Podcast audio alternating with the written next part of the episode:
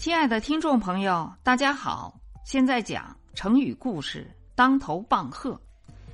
成语的典故：禅宗认为佛法不可思议，开口即错，用心即乖，所以不少禅师在接待初学者时，常一言不发的当头一棒，或大喝一声，或棒喝交持，提出问题让其回答，借以考验其悟性。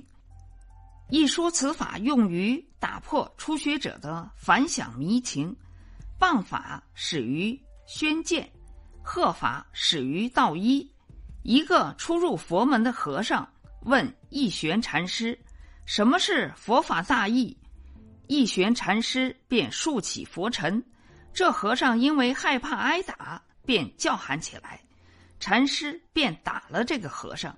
又一个初入佛门的和尚。也问什么是佛法大义，禅师也竖起佛尘，这和尚就叫喊，禅师就喝止他。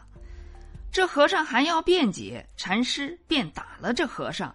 这大约就是当头棒喝了。成语的出处：南宋普济《五灯会元》。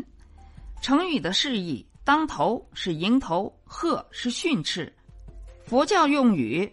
佛教禅宗和尚接待初学的人，用棒迎头一击，或大喝一声，促其顿悟，比喻促人醒悟的警告。当头棒喝的故事就到这里，下集精彩继续。